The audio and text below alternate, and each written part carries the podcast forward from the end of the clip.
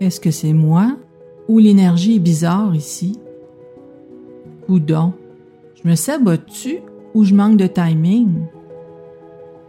L'environnement nous influence souvent à notre insu. Comment faire pour que cette énergie nous aide au jour le jour ou encore mieux, qu'elle nous supporte sur le chemin de nos objectifs de vie? Vous souhaitez avancer en utilisant le mouvement des énergies? Vous êtes à la bonne place. Bien que certains m'appellent Madame Fonchouet, je me présente Louise Maina Paquette, bachelière en kinésiologie, naturopathe et métaphysicienne.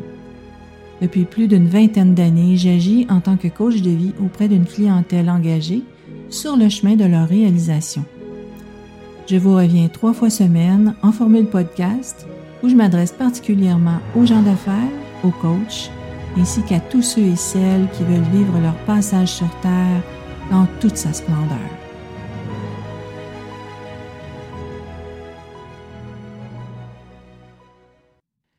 Bonjour tout le monde, voici un autre épisode pour vous situer sur les futurs contenus du vendredi qui visent les prévisions et les stratégies. Comme il a été mentionné dans l'épisode précédent, on a tous et toutes des atouts à notre portée.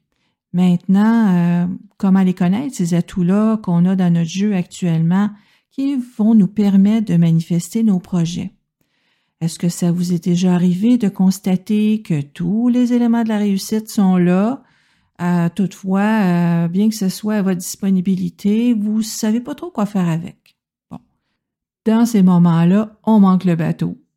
Puis arrivent ensuite les remords avec le fameux j'aurais donc dû.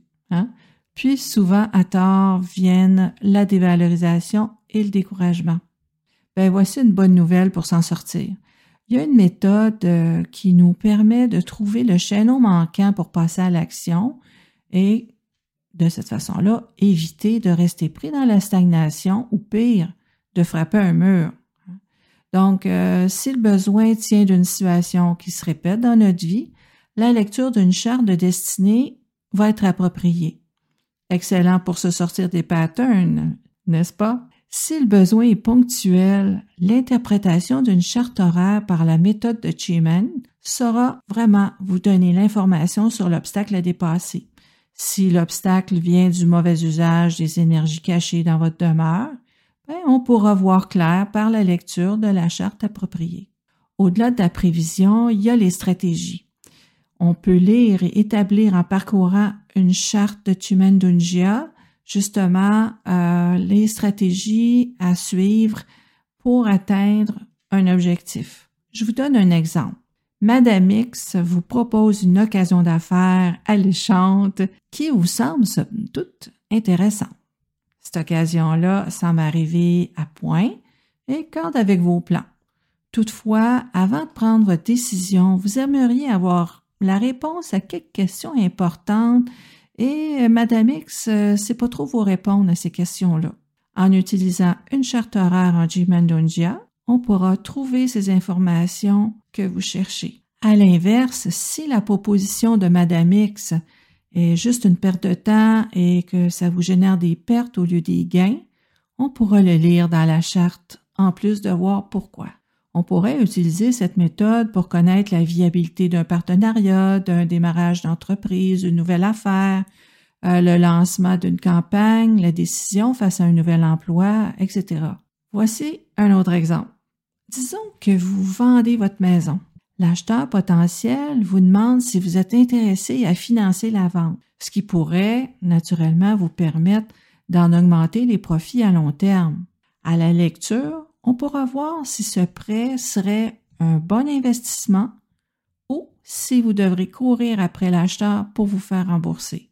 Même chose, si vous souhaitez faire des changements dans votre entreprise, est-ce que c'est le moment favorable pour faire ce changement-là? Sinon, quand est-ce que viendra le bon moment pour le faire? Puis comment s'y prendre pour atteindre votre but, pour avoir du succès dans ce changement-là? Et là, j'ai pas parlé des objets perdus. Eh oui, par la lecture de la charte horaire, c'est possible de retrouver quelqu'un, à tout le moins de savoir est-ce qu'il est au pays, est-ce qu'il est à l'extérieur du pays. Euh, vous pourriez le trouver dans quelle euh, direction.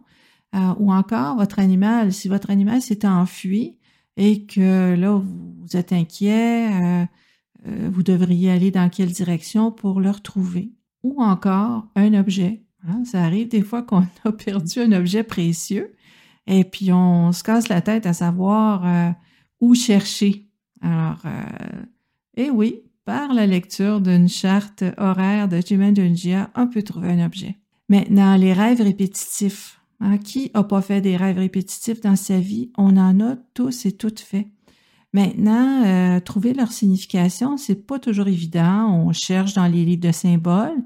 Ça nous donne quand même une certaine euh, information.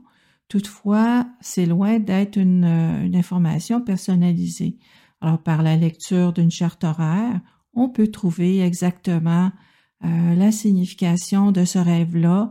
Est-ce que c'est une opportunité d'affaires à saisir? Est-ce que euh, c'est quelque chose de néfaste euh, et que ce rêve à répétition-là arrive pour vous avertir? Bref, on peut justement aller lire de façon personnalisée la teneur, la raison d'être de ces rêves répétitifs. Donc, vous aviez bien compris que la lecture d'une charte de Chimendunjia pourra toujours vous mettre sur la bonne piste. Avec le prochain épisode, on entre dans le rythme où je vous ouvre la porte sur les énergies de la semaine et les opportunités qu'elles représentent. Un autre beau moment, Phoenix et Dragon. Vous aimez ce que je vous présente? Vous voulez en savoir plus? Faites-moi parvenir vos questions je vais vous répondre avec plaisir dans les podcasts de la semaine. Vous trouverez le lien dans la description ci-dessous. À très vite!